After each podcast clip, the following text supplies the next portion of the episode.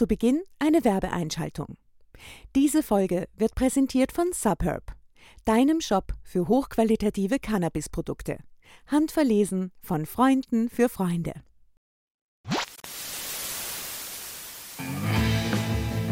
Hast du Lust auf einen Film oder eine Serie, aber keinen Plan, was schauen auf Netflix und Co?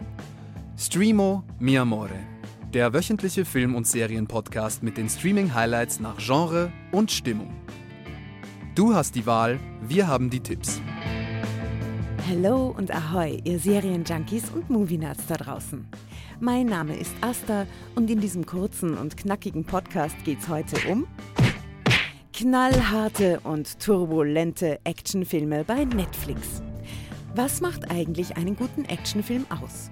Neben einer geradlinigen Handlung, rasantem Tempo und Zeitdruck als ultimativem Stilmittel muss einfach die Post abgehen. Und nach diesem Motto haben wir diesmal wieder die Netflix Galaxy des Streamoverse nach Actionfilmen durchkämmt. Zu jedem der fünf gefundenen Action-Juwelen gibt es ein fancy Fazit und zum Schluss haben wir wie immer einen passenden Fun-Fact aus der Schatzkiste des unnötigen Filmwissens hervorgekramt. Also, wir starten rein in die adrenalingeladene Welt der knallharten Action-Spektakel.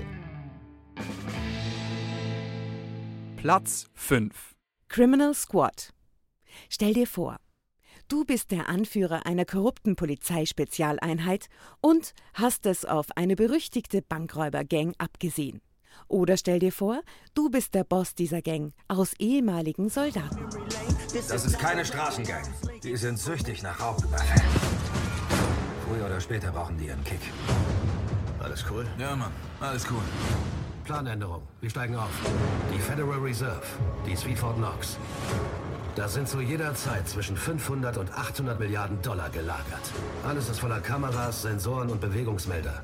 Wenn du stehen bleibst und dir das Gebäude ansiehst, hast du schon die Wachleute am Arsch. Die einzige Bank, die noch nie ausgeraubt wurde. Deswegen werden wir das machen.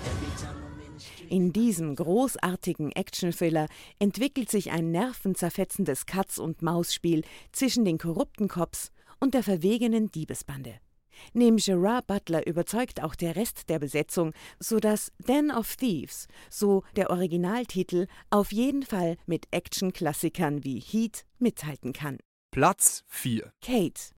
Stell dir vor, du bist eine knallharte Profikillerin und wirst bei einem lukrativen Auftrag in Japan eiskalt vergiftet.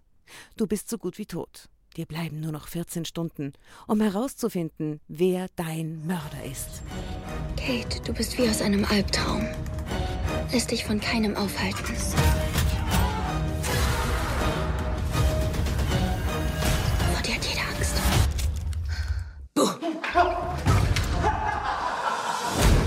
Totale Killer-Babe. Danke. Hinter dem Giftmord steckt ein japanischer Mafiaboss, an den jedoch nur schwer ranzukommen ist. Kate, gespielt von Mary Elizabeth Winstead, bekannt als die wunderbare Ramona Flowers aus Scott Pilgrim, muss auf ihrem blutigen Pfad der Rache ganze Heerscharen von Jakuza Fußvolk killen. Aber sie hat ja auch nichts mehr zu verlieren. Platz 3 Cop Shop. Stell dir vor, hinter dir sind gleich mehrere Auftragskiller her. Als es eng wird, lässt du dich von einer jungen Polizistin einbuchten. In dem Fall geht nämlich nichts über eine sichere Gefängniszelle. Ich werde jetzt hier für Ordnung sorgen. Auseinander!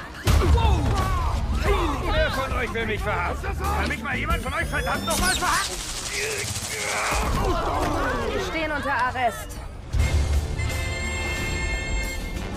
Versucht jemand Sie umzubringen? Wollten Sie sich deswegen heute Abend verhaften lassen? Die Rechnung des Inhaftierten Teddy, gespielt von Purge-Star Frank Grillo, geht nur leider nicht auf. Die Polizistin Valerie muss bald feststellen, dass die auf Teddy angesetzten Killer wild entschlossen sind, ihm das Lebenslicht auszulöschen. Immerhin, der für seinen fragwürdigen Job viel zu sympathische Killer Bob, gespielt von Gerard Butler, geht relativ smart an die Sache heran. Aber seine Psychokollegen schrecken nicht vor der Erstürmung der Polizeistation zurück. Was folgt, ist ein ziemlich mieser Arbeitstag für Valerie und ein grundsolides Action-Kammerspiel mit coolem Twist. Platz 2 Guns Akimbo.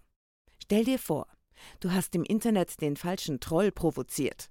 Und bald stehen seine Schläger vor deiner Tür und zwingen dich, bei einem brutalen Snuff-Game mitzumachen, bei dem echte Menschen im Stil eines Ego-Shooters auf Leben und Tod gegeneinander antreten müssen. Ich kann ja schon. Uh, ich glaube, Sie haben die falsche.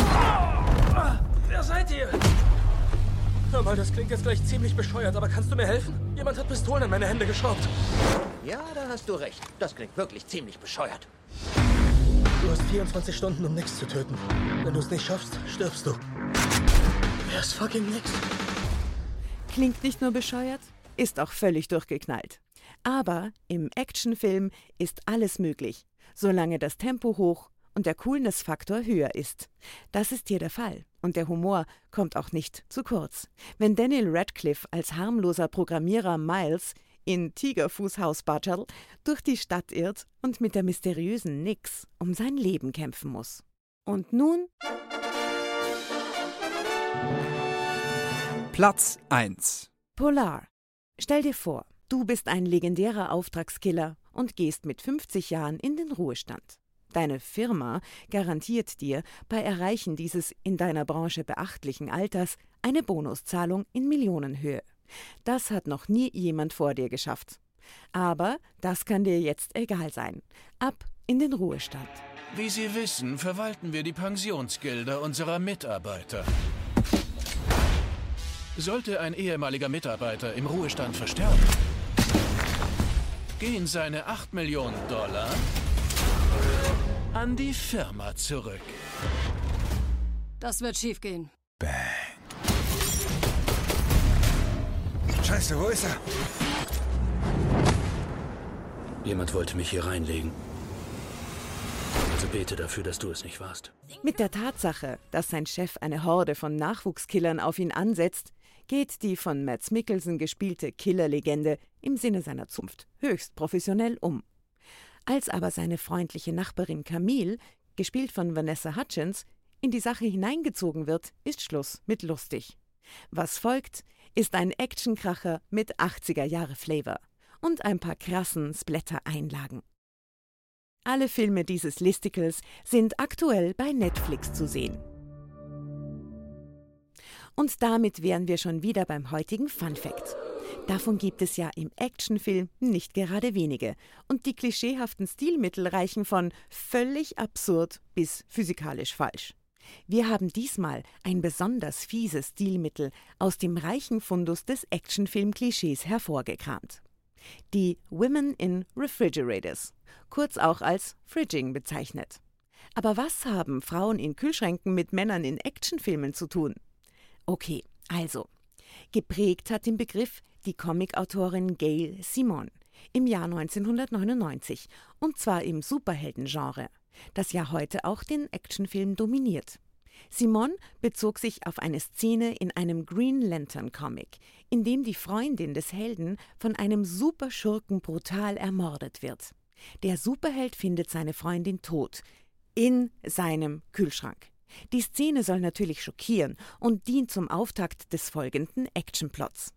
Damit hat Fridging schlicht die Funktion, die Handlung voranzutreiben, ohne selbst für die Geschichte wichtig zu sein. Aber dieses Stilmittel geht auf Kosten von Frauen, weil nur in den seltensten Fällen Männer tot im Kühlschrank gefunden werden. Die brutale Ermordung der Frau dient hier lediglich dazu, die Charakterentwicklung des männlichen Helden abzukürzen, als quasi Kick-off für den Actionplot und hat im weiteren Verlauf der Handlung und auch für den Helden keine Bedeutung mehr. Bis heute sind Women in Refrigerators in Actionfilmen anzutreffen. Der Klassiker ist das Revenge-Movie Ein Mann sieht rot mit Charles Bronson, aber auch Russell Crowe wird in Gladiator nur vom Tod seiner Frau und seines Sohnes angetrieben. Bei John Wick wurde nicht nur Wicks Frau gefridged, sondern auch gleich sein süßer Welpe. Das vollständige Listicle findest du unter dem Titel Die 20 besten Actionfilme zurzeit bei Netflix auf streamo.at. Oder darf es was ganz anderes sein? Wenn du nicht ewig auf Netflix und Co. stöbern willst, findest du auf streamo.at noch mehr solche Listicles nach Genre und Stimmung geordnet. Wenn du Lust hast, dann abonniere doch unseren Stream und Newsletter und unsere wöchentlichen Tipps und aktuellen Empfehlungen, die landen dann jeden Freitag automatisch in deinem Postfach.